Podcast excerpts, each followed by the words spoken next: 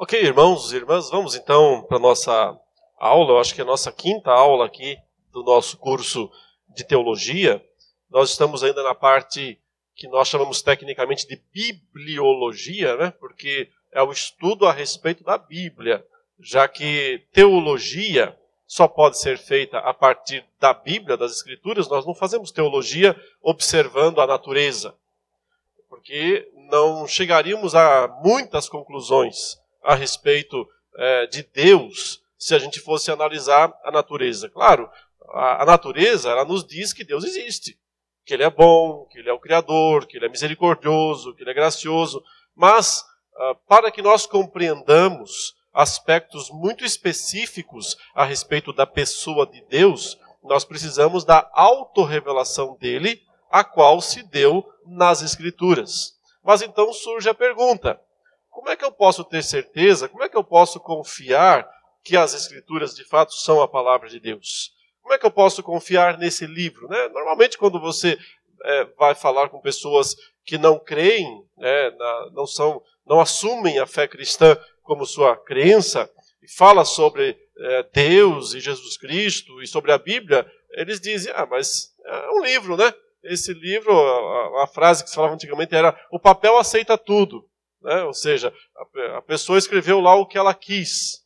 Agora, nós entendemos que a Escritura não é um mero livro escrito uh, que qualquer pessoa quis. Né? Nós entendemos que é um livro autoritativo, um livro com autoridade. Porque é um livro, na verdade, não apenas um, mas 66 livros, né? que foram todos eles inspirados por Deus. Ah, portanto, a autoridade desses livros, em termos de fé e prática, de nos dizer qual é a fé verdadeira e qual é a prática de fé verdadeira, vem do próprio Deus que os inspirou, certo? Mas então outras perguntas surgem. Nós já respondemos algumas. Né? Como que se deu o processo de inspiração? Nós dissemos nas aulas passadas, foi um processo orgânico Deus não jogou um livro pronto lá dos céus, né, que caiu aqui e as pessoas pegaram. Ele não chamou pessoas para se assentarem e ditou esse, esses livros para elas, como se elas fossem meras é, copiadoras. Né? Não, Deus utilizou esses seres vivos, esses homens, é, profetas, apóstolos, né, discípulos, que registraram o texto usando as suas faculdades mentais, as suas capacidades literárias, os seus dons, seus talentos, né, para poder escrever. Deus usou isso.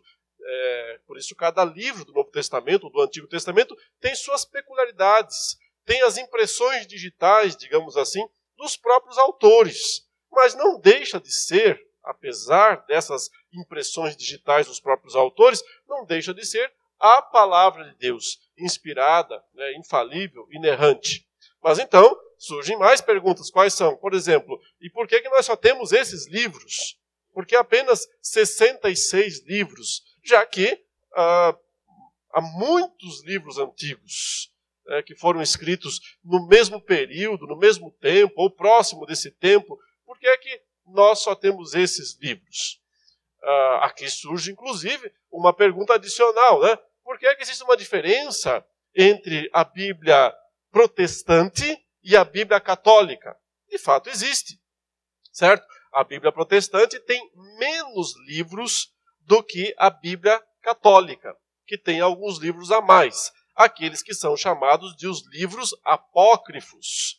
A palavra apócrifo é, pode significar aquilo que foi escrito depois, ou que foi escrito de maneira oculta, dependendo do, da interpretação do termo. Mas uh, são aqueles livros que foram escritos depois do exílio, da volta do exílio babilônico, né, depois do período uh, que geralmente se crê que cessou a profecia, depois do último dos profetas. Né, os últimos são uh, Zacarias, uh, Ageu, Zacarias e Malaquias, né, na, na ordem do Antigo Testamento, Malaquias sendo, então, o último dos profetas inspirados. Depois desse período, que são aí naquele período de cerca de 400 anos, quase 500 na verdade, até o aparecimento de João Batista, ah, vários livros foram escritos. A gente chama isso de período intertestamentário.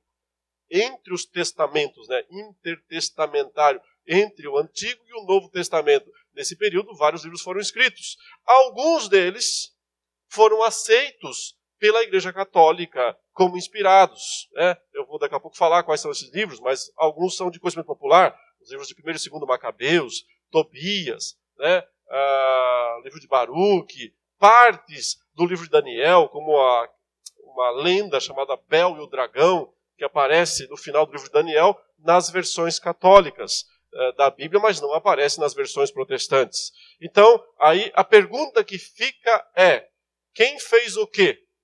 Foram os protestantes que tiraram esses livros da Bíblia? Ou foram os católicos que colocaram esses livros na Bíblia? Essa é uma pergunta não tão simples de responder, mas nós temos que, de alguma forma, falar sobre essas coisas. Nós comecemos, antes de tudo, estabelecendo quais foram os critérios fundamentais né, pelo qual se determinou que só esses livros, no caso, estamos seguindo aqui a, a, opinião, né, a tradição protestante, que só os 66 livros, os 39 do Antigo Testamento e os 27 do Novo Testamento, é que são inspirados. Então, o critério principal é, é, é duplo, digamos assim. Primeiro, nós reconhecemos que os judeus, nos dias de Cristo, eles já tinham uma Bíblia pronta. Que Bíblia pronta era esta que já estava lá na mão, circulava na mão dos, uh, por exemplo, apóstolos e do próprio Cristo? Jesus, ele, quando foi fazer seu primeiro, seu primeiro discurso público lá na sinagoga de Cafarnaum, ele leu um texto bíblico, não leu? Ele leu Isaías, quando a, a, narrativa, a profecia fala assim: o Espírito do Senhor está sobre mim, pelo que me ungiu a pregar boa nova aos quebrantados. Né? Ele, ele leu esse texto. Ou seja, Jesus tinha uma Bíblia nas suas mãos. Que Bíblia era essa? Certo? Então, esta era a Bíblia hebraica. A Bíblia hebraica, ela era composta de 39 livros. Exatamente esses livros que você tem aí na sua mão. Né? Esse é o argumento principal para é, definir por que é que nós temos no Antigo Testamento esses 39 livros e não mais e não menos. Não fomos nós, os cristãos, que definimos o cânon do Antigo Testamento. Quem definiu o cânon do Antigo Testamento? Foram os judeus. E nesse sentido, uh, essa definição desses livros foi aprovada tanto por Jesus quanto pelos apóstolos, que usaram esta Bíblia e citaram esta Bíblia. Né? Uma das coisas que sempre é notada é que Jesus fez inúmeras citações nos seus discursos dos textos do Antigo Testamento, mas jamais citou nenhum livro apócrifo em suas uh, preleções. Do mesmo modo, os apóstolos, que citam frequentemente, assim diz a palavra de Deus, assim diz o Senhor, né? fazendo menções do Antigo Testamento, mas também eles jamais citam nenhum dos apócrifos como palavra de Deus. Às vezes eles até citam eventos que poderiam estar registrados ou poderiam ter sido preservados né, através desses apócrifos. Mas nesses casos eles não citam como palavra de Deus, e sim como história, como eventos verdadeiros do passado. Então, um caso, uma, uma algo que pode ser dito. Uh, o que aconteceu nos dias dos Macabeus? É verdade? Foi verdadeiro? Sim. Os Macabeus existiram, a revolução dos Macabeus foi real, né? Uh, Judas Macabeu, que foi o principal deles, é, foi um grande libertador né, político, uh, militar da sua época. Sim, a história aconteceu. Mas não significa que esse registro da vida dele e de seus irmãos, que foi um registro, uh, que foi uma história verdadeira, mas não significa que esse registro tenha sido inspirado por Deus, como tantos outros. O critério principal de inspiração é o seguinte: os livros inspirados, eles sempre foram aceitos de maneira meio que imediata. Não houve um processo passar dois, três, quatro, cinco séculos para que a igreja parasse, sentasse e dissesse: ah, aqueles livros lá temos que incluí-los agora. Em geral, quando um desses livros era escrito, a igreja, fosse da velha aliança ou da nova, já os reconhecia automaticamente, porque ele possuía autoridade interna. Então, deixe, vamos ler alguns textos que nos mostram isso. Por exemplo, quando você lê lá em Deuteronômio 31, pode abrir lá em Deuteronômio, capítulo 31.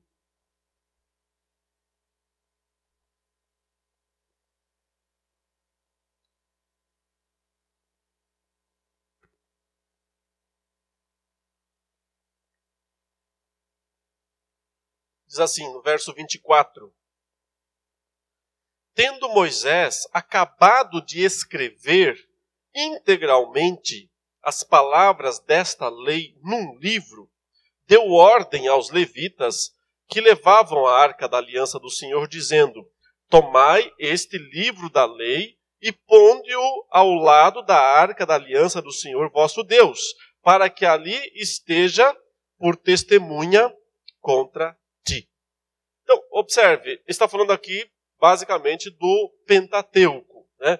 dos primeiros cinco livros é, que Moisés escreveu: é, Gênesis, Êxodo, Números, Levítico e Deuteronômio. Esses cinco primeiros livros, que são conhecidos como a Torá, a lei, não tem apenas os dez mandamentos, mas toda a revelação desses é, cinco livros. O texto aqui mesmo diz que quando Moisés terminou de escrever isso, imediatamente esse livro, esses cinco livros, né, ou essa parte da Bíblia, já foi reconhecida como palavra de Deus.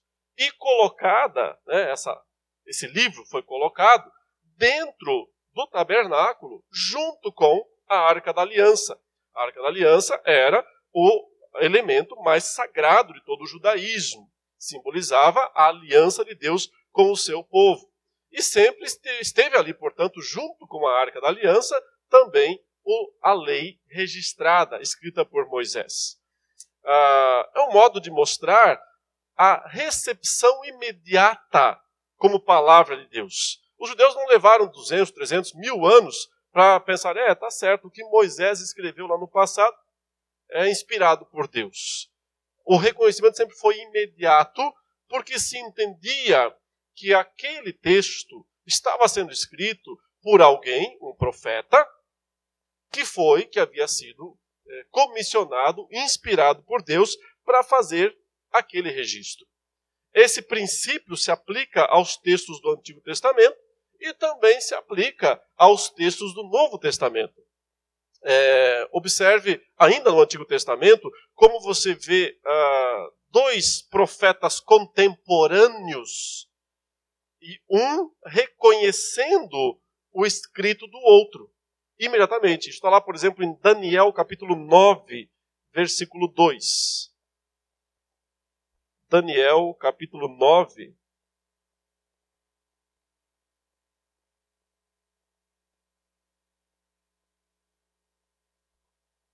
Versículo 2. Vamos ler o verso 1 também para contextualizar. Daniel diz o seguinte: No primeiro ano de Dario, filho de Assuero, da linhagem dos Medos, o qual foi constituído rei sobre o reino dos caldeus, no primeiro ano do seu reinado, eu, Daniel, entendi pelos livros que o número de anos de que falara o Senhor ao profeta Jeremias que haviam de durar as assolações de Jerusalém era de 70 anos. Voltei o rosto ao Senhor, Deus, para o buscar com oração e súplicas, com jejum, pano de saco e cinza. Então, observe, ele está narrando um momento específico em que ele está lá no exílio babilônico, já no final do período do exílio babilônico, e ele então está lendo os livros, ele lê o livro do profeta Jeremias, e ele percebe que Jeremias dissera que o tempo de duração do exílio seria de 70 anos. E ele recebe isso imediatamente como palavra de Deus. Jeremias é um profeta é, que chegou a ser contemporâneo de Daniel, porque Jeremias profetizou um período longo de tempo, o qual já no finzinho incluiu também o período do exílio. Né? Uh, profetas contemporâneos nesse sentido foram Jeremias, Ezequiel, já esse bem mais contemporâneo de Daniel, e o próprio profeta Daniel. Uh, ainda nos dias em que ele acabou de escrever o livro, esse livro já é entendido, já é recebido como palavra de Deus, porque há, uma, há um reconhecimento imediato. Esse é, o, esse é o ponto que, nós, que eu quero destacar aqui. Geralmente se atribui, se diz, né, que somente lá no quarto, no quinto século uh, da era cristã, que o cânon, chama de cânon, uh, o número de livros aceitos, foi determinado. De certa forma, isso é verdade. Somente lá quinto século, a igreja se reúne formalmente e diz: olha, são esses aqui os livros que nós reconhecemos como inspirados e canônicos nesse sentido. Mas ela teve que fazer isso justamente porque outros livros começaram a ser tentar ser empurrados para dentro uh, do cano. Então foi necessário que a igreja se reunisse em algum momento e se pronunciasse. Mas antes disso, os livros, todos eles, já vinham sendo reconhecidos, tão logo fossem escritos, tão logo eh, fossem produzidos, porque se reconhecia, acima de tudo, a pessoa que escreveu. Essa pessoa que escreveu precisava ser, no caso do Antigo Testamento, um profeta. Um profeta enviado por Deus. E no caso do Novo Testamento, o critério é muito semelhante a pessoa que o escreveu precisava ser um apóstolo, um apóstolo de Jesus Cristo. Nem sempre é verdade, o profeta foi aquele que escreveu o livro. Muitas vezes quem escreveu foi um discípulo dele, alguém perto dele. Uh, até porque, muitas vezes, isso também aconteceu no caso dos apóstolos, nem sempre, né? O apóstolo Paulo pôde ele mesmo escrever pessoalmente suas cartas, mas ele usava um secretário, alguém que registrava para ele aquilo que ele estava dizendo. Mas, de alguma forma, o texto, o livro, tinha que vir ou diretamente de um apóstolo ou de um profeta, ou precisava ter sido escrito sob a supervisão de alguém assim. Isso já nos explica, por exemplo, por que é que alguns livros do Novo Testamento, a maioria é escrito por apóstolos, mas alguns não. Alguns não foram escritos diretamente por apóstolos. Por exemplo, Mateus, apóstolo. Uh, João, apóstolo. Marcos e Lucas não são apóstolos. Certo? Não são apóstolos. Então, por que é que nós aceitamos Marcos e Lucas? Por que, que a igreja aceitou Marcos e Lucas como evangelhos inspirados se nenhum dos dois é apóstolo? Porque nós sabemos que Marcos registrou as memórias de Pedro. Isso a história nos mostra, há evidências históricas concretas disso, de que Marcos, na verdade, estava, e ele deve ter sido, inclusive, o primeiro evangelho a ser escrito. Na ordem aparece Mateus, depois Marcos, mas pelos critérios de datação, né, quando nós vamos uh, observar a data em que eles foram escritos, nós percebemos que Marcos tem grande probabilidade de ter sido escrito primeiro de todos os outros. E ele foi o registro das memórias do apóstolo Pedro, escrito sob a supervisão do apóstolo Pedro. Lucas, é, esse foi um discípulo tardio, né? já um discípulo grego, nem é um um hebreu, é um judeu, mas ele foi um discípulo de Paulo. E ele, na verdade, escreve sob a supervisão de Paulo.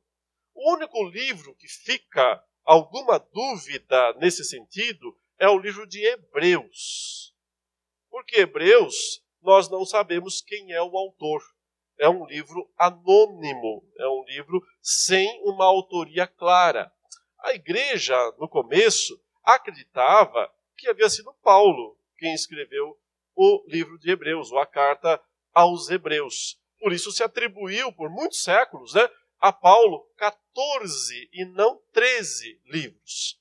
Porque também entre os uh, livros dele se costumava entender que Hebreus também tinha sido escrito por ele.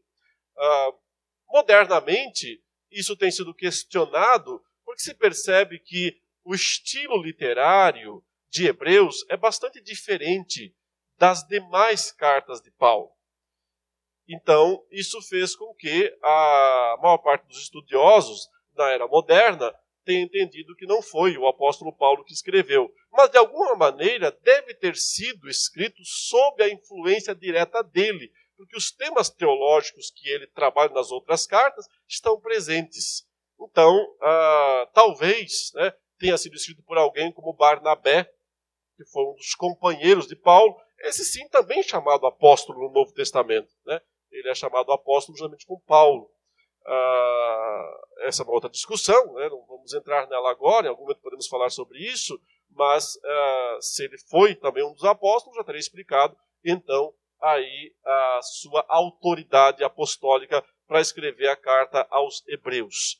Mas a carta aos Hebreus jamais foi questionada pela igreja, nunca. Ninguém jamais questionou a inspiração deste livro, que desde o início foi reconhecido como um livro inspirado, porque veio no entendimento da igreja já primitiva desse círculo apostólico. Veja uma outra evidência desse mútuo reconhecimento. Uh, uh, quando nós vemos, por exemplo, lá na primeira carta de Pedro, o apóstolo Pedro falando sobre os escritos do apóstolo Paulo. Isso está lá em 1 de Pedro, capítulo 3. 1 Pedro 3, verso 15.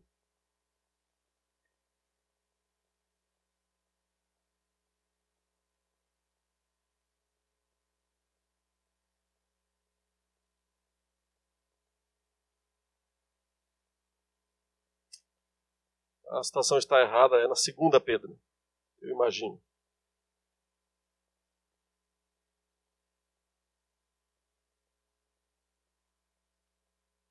e tende por salvação, 2 Pedro 3, verso 15. E tende por salvação a longanimidade de nosso Senhor, como igualmente o nosso amado irmão Paulo vos escreveu, segundo a sabedoria que lhe foi dada, ao falar acerca destes assuntos, como de fato costuma fazer em todas as suas epístolas, nas quais há certas coisas difíceis de entender que os ignorantes e instáveis deturpam, como também deturpam as demais escrituras para a própria destruição deles. Então veja, tem muitas coisas interessantes nessa, nessa citação aqui do apóstolo Pedro. Primeiro, porque ele está falando de um colega, o apóstolo Paulo e está reconhecendo coisas importantes aqui a respeito do apóstolo Paulo. Uma delas é que Paulo escreveu várias epístolas. Note, ele diz aí, como ele costuma falar em todas as suas epístolas. Ou seja, quando o apóstolo Pedro estava escrevendo a sua segunda carta, ele já tinha conhecimento né, em mãos, portanto, alguma cópia das cartas que Paulo tinha escrito. Mas Paulo nunca escreveu carta nenhuma para Pedro. Paulo escreveu carta para Timóteo, para Tito, para os Efésios, para os Romanos, para os Colossenses, para os Filipenses, né, para os Tessalonicenses, mas não escreveu nenhuma para Pedro. Como Pedro tinha isso? Como é que Pedro tinha conhecimento disso? Porque, evidentemente, né, isso nós estamos falando é, de algum momento, irmãos, antes do ano 64 do primeiro século. Antes do ano 64, porque depois do ano 64 Pedro não está mais vivo. Então ele não podia mais escrever o que ele escreveu aqui, certo? O que está escrito aqui é antes do ano 64, do primeiro século. Antes disso, o apóstolo Pedro já tinha em mãos as cartas de Paulo e sabia da existência de todas elas, em todas as suas cartas. O que mostra que as cartas de Paulo, antes, já em meados né, do primeiro século da era cristã, já eram já circulavam entre todas as igrejas, não estavam restritas às igrejas para as quais elas tinham sido destinadas. A carta aos Efésios não ficou só em Éfeso. A carta aos Romanos não ficou só em Roma. Foi reconhecido desde o início como palavra de Deus. É verdade que Pedro diz aqui que algumas coisas nas cartas de Paulo são difíceis de entender. Pedro está certíssimo. Né? Nós concordamos 100% com isso. Até hoje nós estamos lutando teologicamente, né, exegeticamente, ou seja, interpretativamente, com as cartas de Paulo para entender tudo o que ele disse. Tem coisas difíceis de entender. Até porque, senão não seria a palavra de Deus, né? Se fosse uma coisa tudo muito, muito fácil, né? as coisas de Deus não são tão simples. E que, porque algumas coisas são difíceis de entender, os incrédulos deturpam essas coisas, Pedro diz. Sim, as pessoas continuam usando mal também as cartas de Paulo até hoje. Mas aí vem a, a, a parte mais interessante aqui. Ele diz: e eles deturpam as cartas de Paulo, todas elas, como também deturpam as demais escrituras. Então, do que é que Pedro está chamando as cartas de Paulo? De escrituras. Porque ele as está comparando com o restante da Bíblia.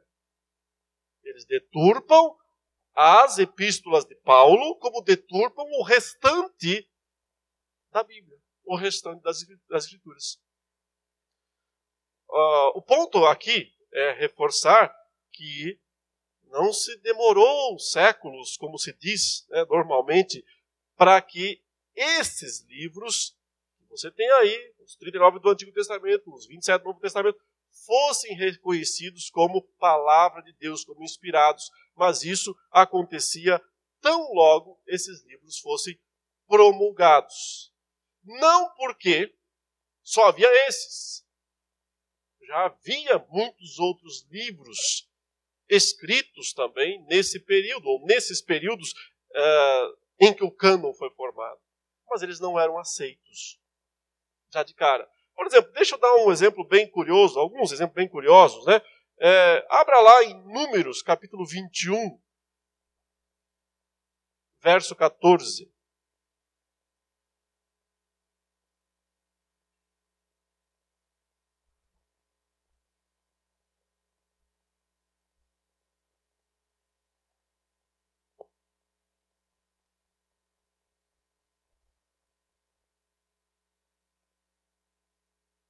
Verso 14 diz assim: Pelo que se diz no livro das guerras do Senhor, Vaebe em Sufá e os vales de Arnon, e o declive dos vales, que se inclina para a sede de Ar e se encosta aos limites de Moabe. Ele está fazendo uma citação, né? De um livro chamado Livro das Guerras do Senhor. Mas a pergunta é: que livro é esse? O livro das guerras do Senhor um livro que já era de conhecimento, já tinha sido escrito lá nos dias em que Moisés estava escrevendo o livro de Números. Mas que jamais esse livro foi considerado inspirado, ele nunca foi colocado no cânon do Antigo Testamento. Então, não é porque só havia esses livros, os 39, os 27, que eles foram aceitos como inspirados. Havia outros já. Mas alguns livros quando escritos, já eram automaticamente aceitos. Outros nunca foram. Por que é que nunca foram? Então nós podemos dizer, primeiramente, porque precisava estar relacionado né, à autoridade da pessoa que escreveu. No caso, ou autoridade profética no Antigo Testamento, ou, no caso, autoridade apostólica, no caso do Novo Testamento. Mas, em última instância, esse não é o principal argumento. Em última instância, o principal argumento é o de que foi o Espírito de Deus que convenceu os primeiros leitores né, a discernirem e a entenderem quais eram e quais não eram os livros inspirados. A gente chama isso de testemunho interno do Espírito Santo. O testemunho interno do Espírito Santo é que convenceu os crentes da antiga aliança dos 39 livros e os crentes da nova aliança dos livros que nós temos, os 27. Pode parecer subjetivo isso, é verdade, mas não tem como não ser. Porque o fato é que somente quem inspirou pode dizer quem é inspirado. Então, não é verdade que é a igreja quem define quais são os livros inspirados. Porque se é a igreja que define quem são os livros inspirados, ela então está numa posição acima dos livros inspirados. E é ela quem determina, portanto, o que deve ser aceito e o que não deve ser aceito. Isso é problemático. Porque então a autoridade, em última instância, não está mais nos livros, e sim em quem declara, em quem proclama, em quem reconhece. E aqui nós chegamos a uma distinção essencial a respeito do entendimento católico e protestante da Bíblia, porque há uma distinção muito clara nesse sentido. Para a, o entendimento católico, a igreja tem mais autoridade do que o texto. Por isso é dito né, na, no linguajar comum a igreja é a mãe da Bíblia. A igreja é a mãe da Bíblia, portanto, a mãe manda na filha. A mãe tem autoridade sobre a filha. Esse entendimento de que a igreja é a mãe da Bíblia, a igreja manda na filha, a igreja tem prioridade sobre o texto, é que tem levado a Igreja Católica, ao longo do, das suas, dos seus séculos de tradições, a simplesmente desrespeitar o texto em, a, a, em razão de suas interpretações particulares, ou das decisões dos concílios, ou da palavra dos papas, que para o catolicismo é tão inspirado quanto a Bíblia. Ou seja, na tradição romana, na tradição católico-romana, você não tem apenas a Bíblia como uma fonte de autoridade, a igreja também é. E até mais do que a Bíblia, em última instância. Então, quando a igreja representada por seu cabeça na terra, isso na tradição católica, ok? O Papa, quando a igreja representada por seu cabeça na terra, o Supremo né, Pontífice, se pronuncia a respeito de doutrina, a respeito de teologia, a respeito de prática, esse pronunciamento é infalível. É o, essa é a sustentação da chamada né, infalibilidade papal. É verdade que, mesmo entre o catolicismo, essa ideia tem diminuído muito né, nos últimos séculos, mas ainda é um dos pilares da fé católica, a infalibilidade papal. Que a ideia é que quando o Papa se pronuncia, quando ele faz um pronunciamento representando a igreja, eles costumam dizer ex cátedra, ou seja, da cadeira, da cadeira de Pedro, eles entendem que, que o Papa é o sucessor, os papas né, são os sucessores de Pedro, que teria sido o primeiro Papa. Evidentemente, Pedro nunca foi Papa, mas uh, a crença católica segue essa ideia de que Pedro foi o primeiro Papa. Então, já que uh, os papas sucessores de Pedro, sentados na cadeira de Pedro, na qual ele nunca se assentou, evidentemente, mas falando em nome da igreja, o que ele fala é infalível.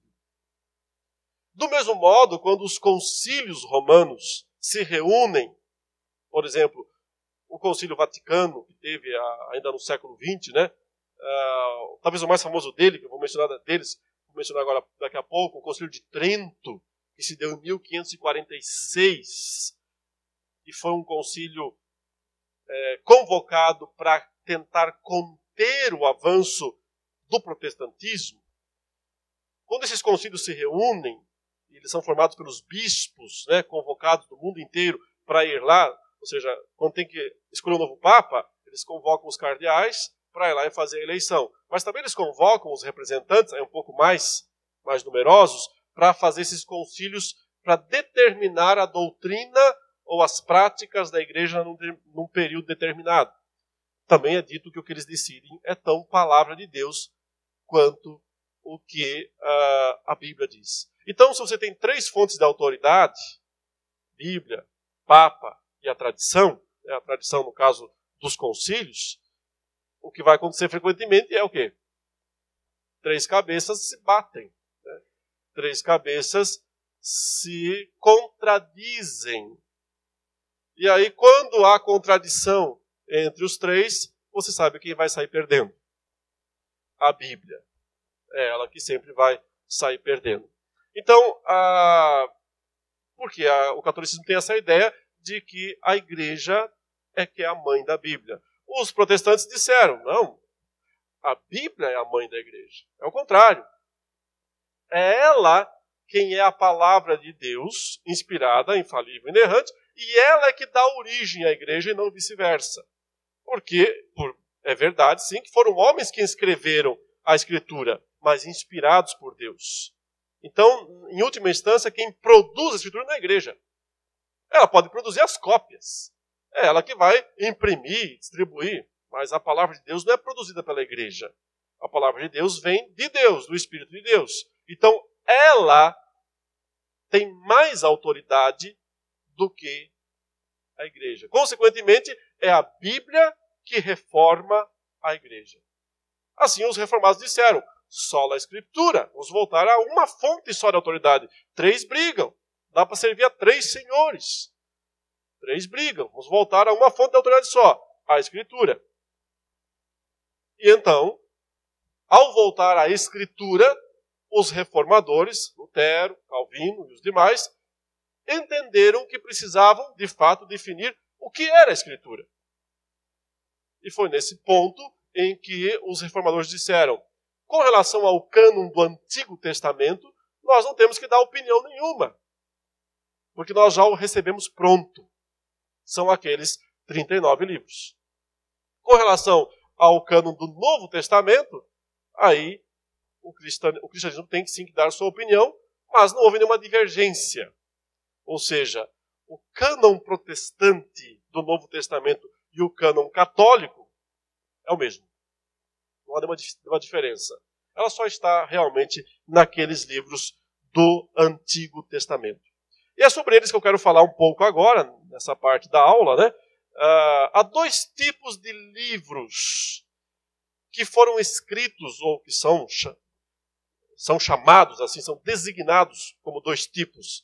Durante esse longo período de mais de 400 anos, desde que o último livro aceito por todos como inspirado, o livro de Malaquias, foi escrito, e então o primeiro, também aceito por todos como inspirado, foi escrito o livro de Marcos ou Mateus, né, no Novo Testamento. Nesse longo período, muitos livros foram escritos. Alguns são chamados de apócrifos e outros são chamados de pseudepígrafos. Qual a diferença entre eles? A diferença é que os pseudepígrafos, pseudo, né? Falso.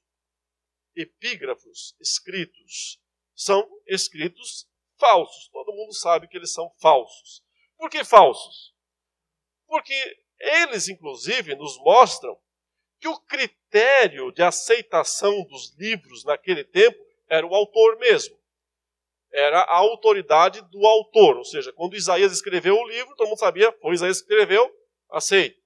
Quando Moisés escreveu, como o próprio texto diz, todo mundo sabia, foi Moisés que escreveu, pode botar dentro da, junto com a arca da aliança. Por causa da pessoa, o profeta que Deus tinha chamado para escrever. Com esse entendimento, pessoas que viveram 100, 200, 400, 500, mil anos depois, escreveram livros mas atribuíram esses livros a personagens importantes do passado. Então, por exemplo, você vai encontrar outros livros supostamente escritos por Moisés, mas que foram escritos quase mil anos depois da morte de Moisés. Então, pseudepígrafos, escritos falsos, pessoas que, ou grupos, que escreviam um determinado texto e colocavam lá autor Moisés, autor Isaías, autor Jeremias. Geralmente, tentando pegar uma deixa né, do próprio texto bíblico para justificar isso. Por exemplo, tem uma hora que Jeremias chama Baruque e manda Baruque escrever as palavras que ele está ditando. E depois manda rasgar aquele livro. E depois escreve de novo. Não, você tem esse livro. Alguém, né, espertinho, séculos adiante, escreve e diz o livro de Baruch. Escreve um livro lá, um monte de dizeres, às vezes nem são coisas tão ruins, às vezes são, é, às vezes são, né? Às vezes tem coisas bem complicadas nesses livros. E então ele diz: ah, aqui está o livro de Baruch, que está lá mencionado no livro de Jeremias, e que ninguém sabia onde é que estava, está aqui. Para tentar emplacar o livro como inspirado. O caso mais clássico de todos, os chamados pseudepígrafos, são vários livros escritos supostamente por Enoque. Bom, você sabe que Enoque foi o sétimo depois de Adão. Aquele homem que viveu plenamente a aliança com Deus, e o texto diz que ele foi levado ao céu sem passar pela morte. Ele foi trasladado aos céus sem passar pela morte. Então, esse personagem do Antigo Testamento chamado Enoch sempre despertou muita curiosidade das pessoas. Né? Ah, quem foi esse homem? Para onde é que ele foi? O que aconteceu com ele? Então, vários livros foram escritos para explicar para onde ele foi. As viagens que ele fez lá na, entre as estrelas, para onde que ele viajou, quase um astronauta, né, daqueles dias, e traz também algumas, é, algumas, é, digamos, tentativas de emplacar verdades teológicas através desses livros. Mas, evidentemente, Enoque não pôde ter escrito esses livros, porque eles foram escritos por volta do ano 200 antes de Cristo, só dois séculos antes de Cristo. Esses livros foram escritos. Enoque já tinha partido para suas viagens, que ninguém sabe quais foram, como foi, né? Muito tempo antes disso.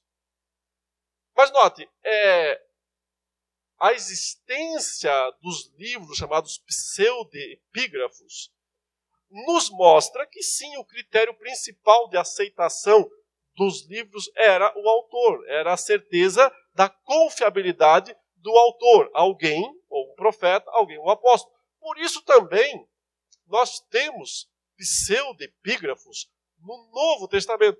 Muitos livros supostamente escritos por Pedro, por Paulo, por João, por Judas. Você deve ter ouvido é, recentemente a história, tem, acho que uns 10 anos atrás, fez alguma poeira né, na, em alguns canais da mídia né, brasileira, mundial, mas a descoberta do suposto evangelho de Judas o traidor, aquele Judas que traiu Jesus, um evangelho supostamente escrito por Judas, e que, de certa forma, resgatava a pessoa de Judas como não sendo tão, tão execrável assim, né, como ele tem sido, né, ainda mais para malhar o Judas, né, como se fazem algumas tradições ainda hoje, é, católicas principalmente. Mas porque é, ele não teria sido assim, tão, esse personagem ruim, teria sido até alguém muito bom e que tinha feito coisas boas. Só que esse texto foi escrito, ah, no mínimo, no segundo século. Ou seja, eh, por volta do ano 200, quando Judas já estava há muito tempo enforcado. Né? Há muito tempo. Foi escrito por um grupo uh, de, de uma seita dissidente do cristianismo que eram conhecidos como os cainitas. Por que os cainitas? porque ah, o que eles gostavam de fazer era resgatar personagens antigos contraditórios e tentar trazer uma, uma imagem melhorada desses personagens. O primeiro deles foi Caim. Eles tentaram dizer que Caim não foi esse vilão aí, não, que o texto bíblico descreve. Por isso foram chamados de os cainitas, porque eles é, melhoravam, assim, né, maquiavam a vida desses personagens controversos. Entre eles, Judas. Então, uh, simplesmente não dá para acreditar que foi o verdadeiro Judas né, que escreveu. A gente tem, por exemplo, também Evangelho escrito por Pedro, Evangelho escrito por Paulo, mas alguns chegam a ser do quarto século. Mais de 300 anos depois eh, de Pedro e Paulo terem sido mortos, né?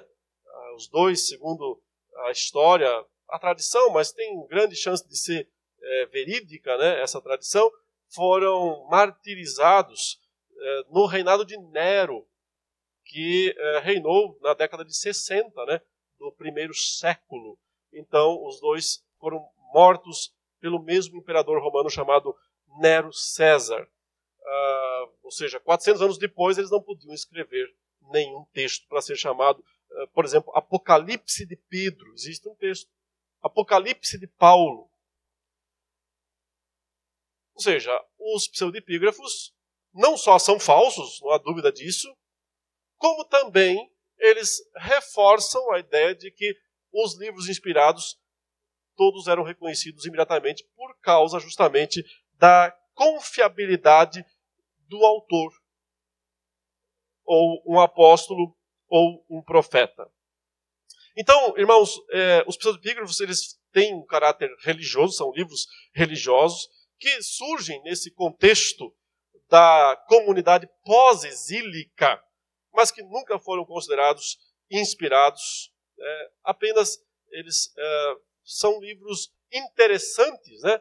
Eu, nas minhas pesquisas, como eu sou uh, um pesquisador na área de apocalíptica, né, literatura apocalíptica, as minhas duas teses de doutorado é, são no livro de Apocalipse, então eu preciso escrever, é, pesquisar muito esse período. Então isso tem sido alvo dos meus estudos já há bastante tempo, ler estudar esses livros chamados é, pseudepígrafos. E eles têm um valor histórico muito importante um valor histórico, mas eles não têm um valor teológico, eles não têm um valor para definição da, dos, das doutrinas, porque, obviamente, se tratam de escritos falsos, que, contudo, por existirem e serem tão antigos, eles nos ajudam a entender, em parte, né, a mentalidade das pessoas naquela época. Uh, através deles nós podemos saber, descobrir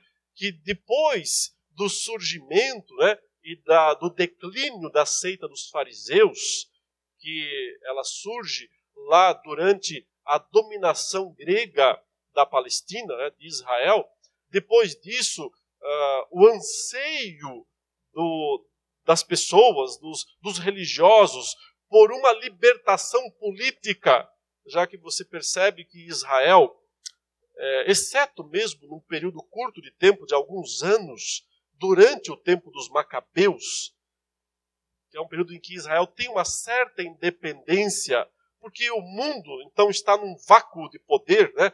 É, caiu já há algum tempo o Império Greco-Macedônio de Alexandre, se subdividiu em vários generais, briga para cá, briga para lá, é uma espécie de um vácuo de domínio, e esse vácuo vai dar origem ao surgimento uh, dos pés de barro da estátua de Daniel, que é o Império Romano, né, o pior império de todos. Então, nesse intervalinho em que tem um certo vácuo, o, uh, Israel tem uma certa independência sob os macabeus. Mas é só esse período. Depois disso, eles já são submetidos ao domínio romano e permanecem sem independência eh, política, né, militar, por séculos. Então há um anseio muito grande por um Messias, por um libertador, alguém que venha para libertar a nação, mas tem que ser uma libertação política, militar.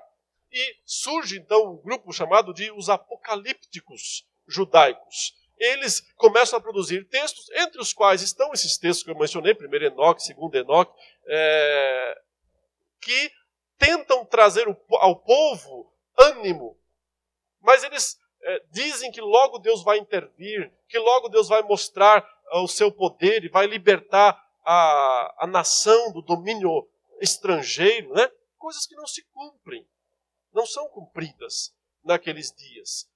São profecias falsas, são anúncios falsos, mas produzidos por esses é, chamados é, apocalípticos é, do período aí cerca de 200 anos antes de Cristo e que continuavam até os dias de Cristo.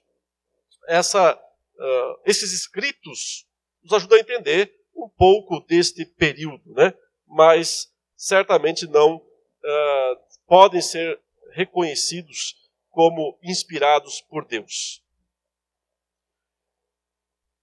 Com relação aos livros, agora sim, né, entrando especificamente na discussão dos apócrifos, que não são pseudepígrafos, mas apócrifos. Esses são aqueles que o, a Igreja Católica aceita como sendo de fato inspirados. Né?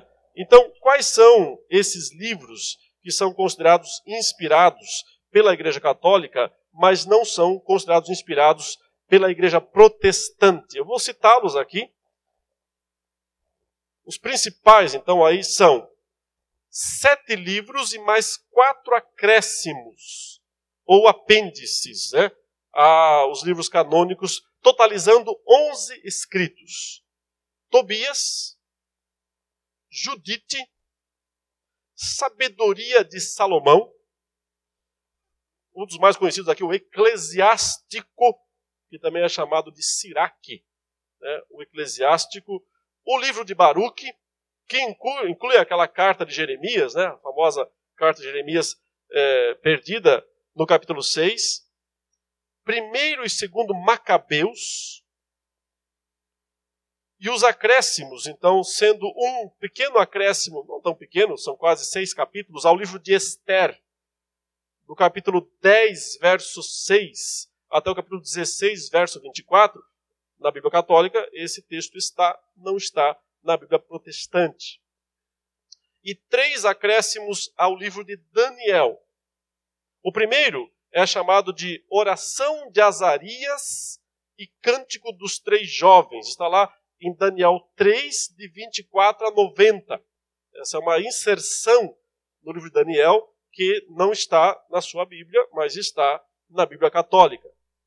O segundo, a segunda inserção é chamada de, chamado de a história de Susana. É, seria o capítulo 13 de Daniel. Na sua Bíblia só tem até o 12, né? O capítulo 12. O capítulo 13 de Daniel é a história de, de Susana, uma inserção também é, que nós entendemos foi feita pelo catolicismo. E, e, o, e o terceiro enxerto ao livro de Daniel é o capítulo 14 de Daniel, que você também não tem aí, obviamente, que é chamado de a história de Bel e o dragão, uma lenda sobre um dragão. Uh, Bel e o dragão. E além desses, há mais três livros apócrifos que foram aceitos por alguns, mas não por toda a Igreja Católica por exemplo, lá, qual foi o, o momento definitivo em que o catolicismo se reuniu e disse: esses livros e essas partes aqui, todos são inspirados. Isso se deu em 1546, ou seja, no século XVI, é, que o catolicismo finalmente se pronunciou dizendo: esses livros aqui que os protestantes não aceitam, nós aceitamos, são inspirados. Uh, o que, que tem de importante essa data de 1546? Se você a história, você sabe que é o período da Contra-Reforma. A Contra-Reforma foi uma reação católica ao crescimento da Igreja Reformada na Europa. O começo da Igreja Reformada, 1517, né? com Martinho Lutero, 31 de outubro, enfim, as 95 teses. Daí para frente foi uma enxurrada, uma avalanche. Cada vez mais cidades, territórios, estados, países foram aderindo à fé protestante reformada. num instante a Alemanha inteira já estava praticamente é, seguindo os princípios protestantes e reformados. A, a Suíça, né, a França, boa parte da França, veja, João Calvino é francês. Na verdade, o nome dele é Jean Calvin, né? A gente eh, chama de João Calvino, mas ele é um francês que uh, mais tarde reside em Genebra, cidade da Suíça, uma cidade-estado, até hoje uma cidade independente, dentro da Suíça, uh, e dali se torna a cidadela, né, o, o castelo da reforma em toda a Europa. Mas então, outros países, Holanda, uh, Bélgica, uh, a Inglaterra, né, toda a Grã-Bretanha, a Inglaterra inteira se declara não católica, se declara protestante. Isso tudo até o ano 1540. Até 1540, todo o norte da Europa, Suécia, Noruega, os países nórdicos, todos eles já são uh, estão inundados pelo protestantismo. Então o catolicismo percebe que se não fizer alguma coisa, vai ser varrido da Europa. Por isso se reúne em Trento, na Itália. Ano passado eu passei nessa cidadezinha, pude conhecê-la, né? e uh, bem lá nos Alpes, né, italianos e uh, elas, uh, a Igreja Católica se reúne ali para o Concílio de Trento e vai fazer então o movimento de, da contra-reforma para barrar que daqui a pouquinho a reforma vai estar em Roma e daí não sobra mais nada. E então eles tomam uma série de medidas que se tornam eficazes. Sim, existe uma grande eficácia no movimento da contra-reforma e eles conseguem barrar o avanço da reforma e até fazê-la recuar. Por exemplo, um país como a França, que já estava quase que né, boa parte tomado pelo protestantismo, acaba sendo uh, um campo neutro depois disso. Né? É, digamos que o catolicismo nunca conseguiu retomar inteiramente a França, mas também o protestantismo não conseguiu. Então, até hoje, a França talvez seja um dos países mais ateus do mundo. Né? Uh, a história mostra isso. E, uh, mas lá poderia ter sido um país protestante. Observe, entre as coisas que a Contra-Reforma teve que fazer para garantir, brecar o avanço do protestantismo, estava defender aquelas doutrinas que o protestantismo estava acusando como falsa. Qual era a principal? Agora é história, você tem que lembrar da fé reformada, da reforma de Lutero. Né? Qual era a principal doutrina atacada pelo protestantismo? Sustentada por Roma, mas atacada pelo protestantismo. A doutrina do purgatório. Da salvação depois da morte. Certo? Por quê? Porque era esse o principal ganha dinheiro do catolicismo. O modo de ganhar dinheiro, de, de conseguir arrecadar recursos pelo catolicismo, era a crença no purgatório. Mas por quê? Isso era tão valioso? Porque o sistema católico dizia que a igreja tinha autoridade para interceder pelo, pelas almas que estariam no purgatório. E intercedendo, né, poderia fazer com que essas almas antecipassem a sua pena lá e saíssem mais cedo. Então, é, como é que chama no Brasil, né? É, quando a pessoa sai da cadeia mais cedo, tem, um, tem umas expressões aí para indicar, eu esqueci agora, mas é abreviação de pena. Você está condenado a 30 anos, mas você vai ficar só seis. Bom comportamento. Faz uns cursos, estuda lá, você sai mais cedo da prisão. É assim no Brasil. E, de certa forma, é assim também a ideia católica. Você pode sair mais cedo da, do, do, do purgatório, mas não para alguma coisa que você faça, porque você foi para lá já era. Agora é só receber, ser sapecado lá. Mas a igreja podia fazer isso, porque o Papa tem as chaves de São Pedro. Ele pode abrir e fechar. Então ele pode antecipar. Ora, então vamos vender a antecipação. Isso era conhecido como indulgência. As indulgências nada mais eram do que um papelzinho, uma declaração né, papal, dizendo que fulano de tal pode sair mais cedo do purgatório. Desde que o Papa assinasse o papel, né? Mas para isso tinha que pagar. Cinco minutos, né? E, então, a, as missas eram pagas até hoje. Se você quiser fazer uma missa do sétimo dia, tem que pagar. Não é de graça. Precisa pagar, até onde eu sei, né? Pode ser que mudou, mas as informações que eu tinha, faz algum tempo que eu não vou em missa do sétimo dia. Então, até onde eu sei, ainda precisa pagar para poder fazer a missa de sétimo dia. Né? Que é uma indulgência. Por que a missa de sétimo dia? Porque no sétimo dia antecipa a saída do purgatório.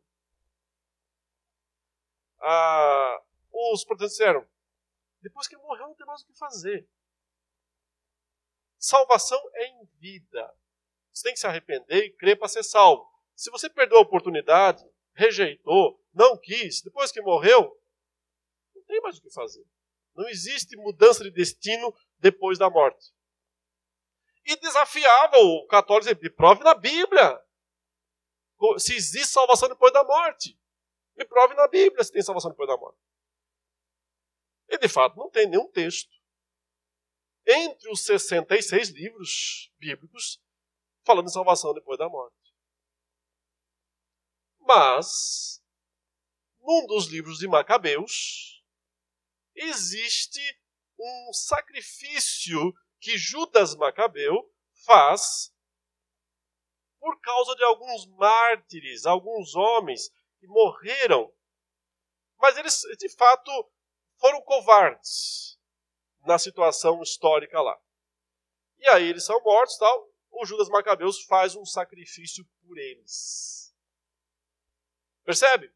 Então agora você tem um texto bíblico justificando de certa forma que se faça alguma coisa pelos mortos.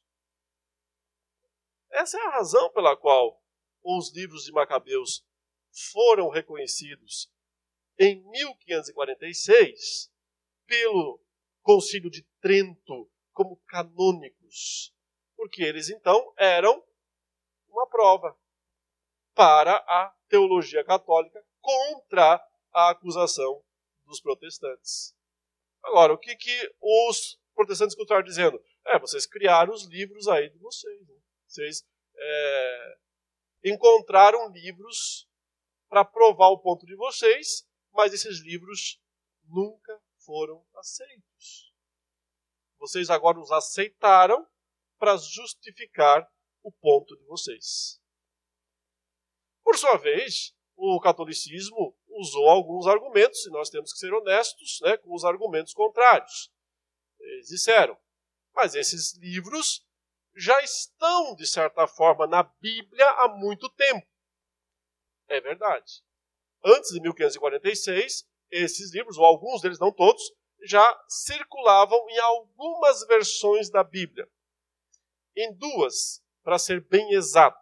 A primeira delas, na primeira tradução do Antigo Testamento que foi feita, que nós chamamos de Septuaginta, talvez você já ouviu falar esse nome, né? A Septuaginta, ela foi uma tradução feita uh, no primeiro século, ainda antes de Cristo, ela começou a ser feita. E nessa tradução grega do Antigo Testamento, que foi feita principalmente por judeus uh, de influência grega e não hebraica, é provável que os apócrifos estivessem. Apesar de que nós só temos cópias da Septuaginta do quarto século. E lá, nessas cópias do quarto século, esses apócrifos de fato aparecem. Mas nós não temos cópias do primeiro século. Então não é possível dizer se nas primeiras traduções feitas no primeiro século eles estavam. Mas é possível dizer que nas cópias do quarto século eles estavam. Ou seja, não é uma prova. Não é uma prova decisiva, mesmo que fosse, não é o texto hebraico. é uma tradução do texto grego do Antigo Testamento. Segunda tradução em que. Sim, acabou, mas eu preciso ainda complementar esse ponto. Segundo, segunda tradução em que os apócrifos aparecem. Na mais famosa das traduções latinas da Bíblia, chamada de a Vulgata. A Vulgata foi feita por um homem chamado Jerônimo. Isso lá já no quinto século. Ele, um hebraísta, um conhecedor profundo do hebraico e também do grego, resolveu fazer uma tradução da Bíblia do hebraico e do grego. Hebraico é o Antigo Testamento, o grego é o Novo Testamento, para o latim, porque o latim era a língua dominante nessa fase do quinto século, né? por volta do ano 400 e qualquer coisa. Ao fazer essa tradução, Jerônimo incluiu os apócrifos nessa tradução. Mas, de maneira relutante. Ele mesmo disse: Eu só vou incluir, isso aparece como se fosse uma nota de rodapé. Eu só vou incluir esses livros aqui porque eles são de conhecimento da igreja como um todo. E eles falam sobre uma época importante, né, historicamente falando, mas eles nunca foram reconhecidos. Eles nunca foram aceitos como inspirados. Então, note, a própria Vulgata, que é a primeira tradução católica oficial, feita por Jerônimo, ela mesma está dizendo que aqueles livros não são inspirados. Embora ela estivesse trazendo esses livros para conhecimento da posteridade. Como ninguém lê nota de rodapé, né, em livro, as pessoas que iam receber esse texto mais tarde uh, simplesmente liam esses livros como se fossem Bíblia. Então, nesse sentido, Jerônimo fez um mal e um bem ao mesmo tempo. O bem, quando ele disse, não são livros inspirados. O mal, quando ele os colocou na Bíblia. Assim, as pessoas passaram a ler como sendo, não inspirados, como sendo inspirados por Deus. Mas é só mesmo em 1546 quando o catolicismo bate o martelo e diz: esses livros são inspirados. Então, qual argumento é mais forte? É isso que agora cabe às pessoas raciocinarem. Né? E parece que o argumento mais forte continua sendo o argumento protestante, porque diz o seguinte: quando Jesus tinha uma Bíblia nas mãos, não tinha os apócrifos. Essa Bíblia eram os 39 livros da hebraica, da, da, da Bíblia, do texto que a gente chama texto massorético, que tem as anotações dos rabinos judeus, a Massora. É, esse texto é o texto inspirado por Deus. Portanto, nós não temos que questionar esse texto se Jesus não questionou, se os apóstolos não questionaram. Se a tradição posterior a isso, que envolve a Septuaginta, que envolve a Vulgata Latina, passou a incluir esses livros, o fez por conta e risco, e não por um entendimento anterior da igreja, e nem de Cristo, nem dos apóstolos. Consequentemente, quando a tradição atribui autoridade a esses livros, está, na verdade, indo contra a autoridade dos outros livros. E está dizendo que, em última instância, quem determina o cânon é a própria tradição, a própria igreja. Então, por que não continuar a colocar outros livros? Poderia, seria infinito. Né? Poderíamos até hoje estar dizendo: sabe que esse livro aí está legal? Vamos considerá-lo canônico. Voltamos ao ponto original é a inspiração que determina o cânon, não é a igreja. É a inspiração, é a, o reconhecimento de que aquele livro, quando foi escrito e quando chegou às mãos daquela igreja na época, já foi aceito como sendo de Isaías, de Jeremias, de Daniel, de Paulo, de Pedro, de João né, e de todos os demais. E esses outros livros que não são escritos, porque note, Macabeus, Tobias, Judite, não tem nenhum profeta nessa história. Aliás, é interessante que o próprio livro de Macabeus, numa certa altura da sua narrativa, ele diz o seguinte: que já não havia mais profeta autoritativo em Israel há séculos. O próprio livro não está dizendo que ele é um, um livro profético, mas que já havia cessado a profecia em Israel. Se o próprio livro diz que a profecia havia cessado, que não havia mais essa autoridade profética, por que é que nós o reconheceríamos como inspirados? Como inspirado.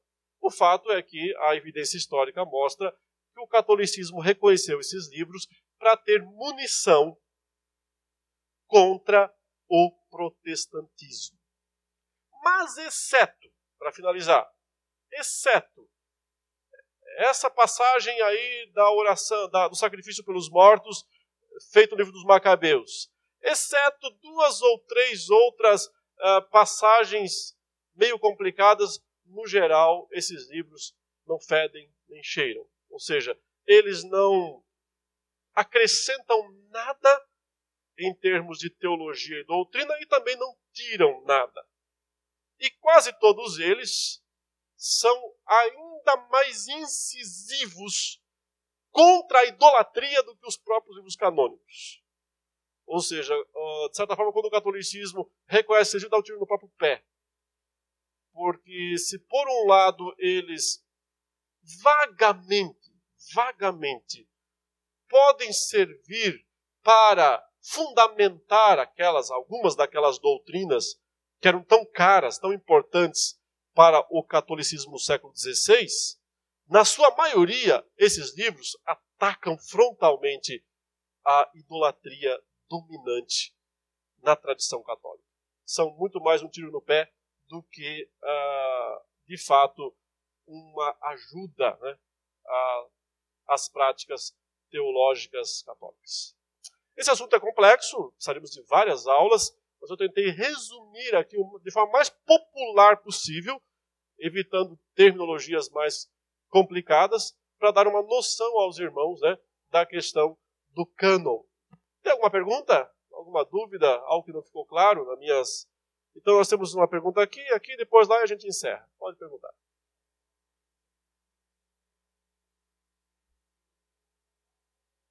Peço só bem rapidamente que nós estamos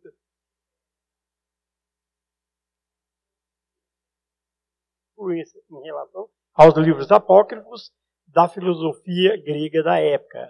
Existe isso mesmo? Creio que não. Ah, se haveria, teria havido influência da filosofia grega para a tradução da Septuaginta, né, que incluiu os apócrifos, ah, não, não deixa de ser verdade que o judaísmo alexandrino, né, em Alexandria, que ela é feita, ela é um judaísmo com grande influência do platonismo. Né? Você tem Filo, um filósofo grego grandemente influenciado pelo platonismo. Mas as, é, não tem uma, uma, Nesses livros, você não vê uma defesa da filosofia grega explícita. Né? Então, uh, indiretamente, sim. Intencionalmente, eu acho que não. Aqui, sim, pode perguntar. É, é, no caso da, das indulgências, né? Eu, eu, eu, eu acredito que é importante citar o, o, nome do Papa, né? Quem, acho que era o Leão X, né? Se não me engano. É o Leão X, o, do tempo do, do Calvino, se não me engano. É, porque fica mais interessante, sim, porque não é qualquer Papa, né? É o sim. Leão X, né? Que, que fez essa das indulgências. Isso. As indulgências, elas começam quando a Igreja Católica precisa de dinheiro para construir a Basílica de São Pedro. Essa que está até hoje lá, né, no Vaticano, é, na época não existia, e eles queriam construir um local que fosse o centro mesmo do catolicismo mundial. E para isso, ah, muito dinheiro era necessário, então eles começaram a proclamar a venda das indulgências. Ela foi muito forte nesse período, mas como eu disse, ela não parou ali. Até hoje ainda existe a prática de indulgência, bem, bem mais discreta, é verdade, né, dentro do sistema católico, mas até hoje, quando você vai lá e paga para rezar a missa do sétimo dia, isso é uma forma de indulgência que permanece até hoje. Né? Aqui, sim.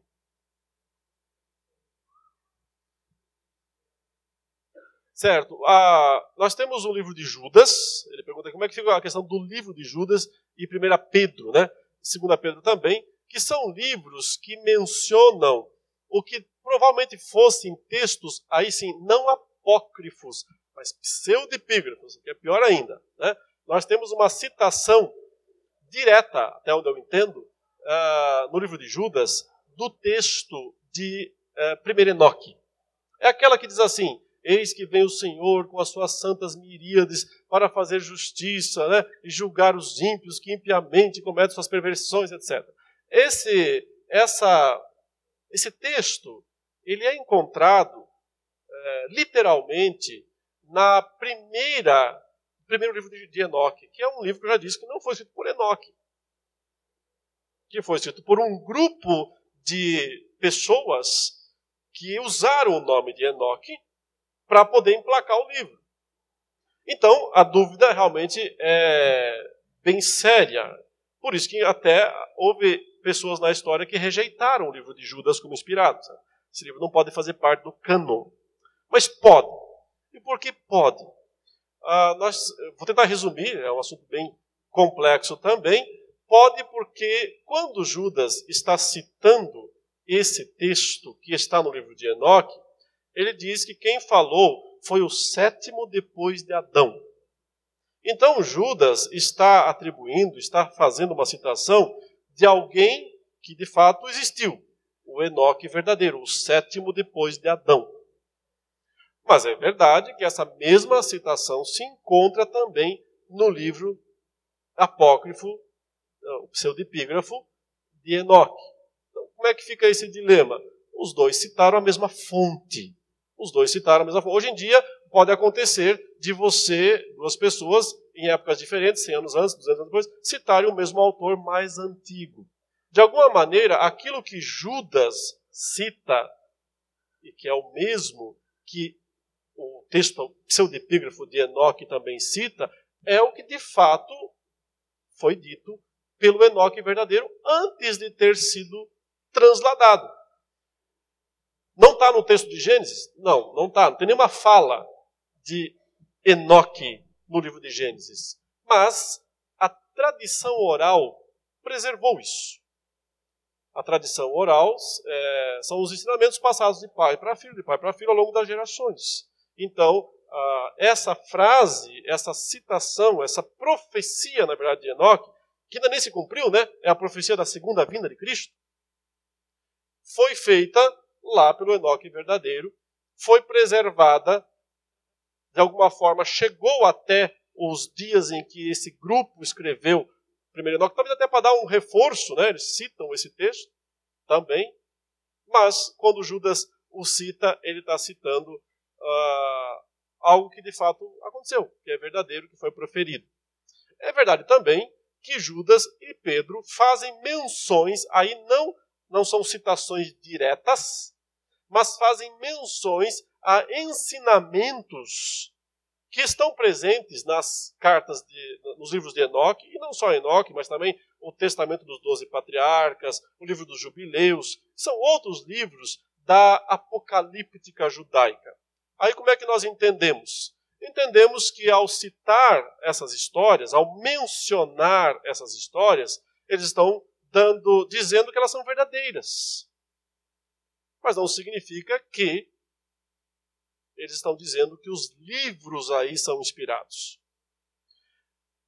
Quando o apóstolo Paulo, lá em Atenas, diante da, dos atenienses, ele disse o seguinte: ah, porque em Deus nós nos movemos e existimos, porque dele somos geração.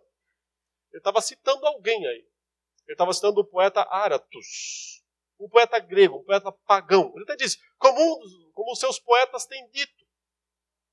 Pergunta: quando Paulo cita isso, ele está dizendo que tudo aquilo que o poeta Aratus escreveu é inspirado por Deus? Não. Mas a, isso que ele está que, que ele tá citando é verdade. Mesmo que esteja na boca de um pagão. Está na boca de um pagão. Mas o que ele disse é verdade. E passa a ser inspirado quando Lucas registra no livro de Atos o que Paulo falou. Aí é que você tem inspiração. O mesmo pode aplicar a Judas. Quando Judas e Pedro mencionam histórias, aspectos, né, especialmente aquela história dos filhos de Deus com as filhas dos homens, porque esse é o ponto. Né? E sobre isso tem um artigo meu na revista Fides Reformado, se quiser, ou naquele livro A Grande Batalha Escatológica também, onde eu trabalho só sobre isso, né? sobre a, o que são os filhos de Deus e as filhas dos homens. Ah, quando Judas e Pedro mencionam esses, esses elementos, eles estão dizendo que a, essas histórias são verdadeiras, mas não quer dizer que o livro inteiro de Enoque, o livro inteiro do Testamento dos Doze Patriarcas ou do livro dos Jubileus seja inspirado. O que é verdade, o que é inspirado, é o que está no texto de Judas. Como foi o que Paulo falou sobre Áratos. Mas não tudo o que eles falaram ou tudo o que eles escreveram. E sobre isso também, quiser mais informação, leia o artigo sobre, é chamado Revisitando os Espíritos em Prisão. É uma análise exegética que eu fiz no texto de 1 Pedro 3, 18 a 20 e no livro de Judas, né? na carta de Judas. Por hoje é só, vamos orar e irmos para o nosso restante do domingo. Pai Santo, muito obrigado pela tua palavra, obrigado porque o que nos dá certeza de que ela é a tua palavra é o Senhor mesmo, através do teu Espírito que a inspirou. E é Ele que nos convence, nosso coração, da veracidade do que está escrito. Nos ajude a viver com essa autoridade que provém do Senhor e que assim nossas vidas sejam transformadas dia a dia pela tua palavra. Nós te pedimos isso em nome de Jesus. Amém.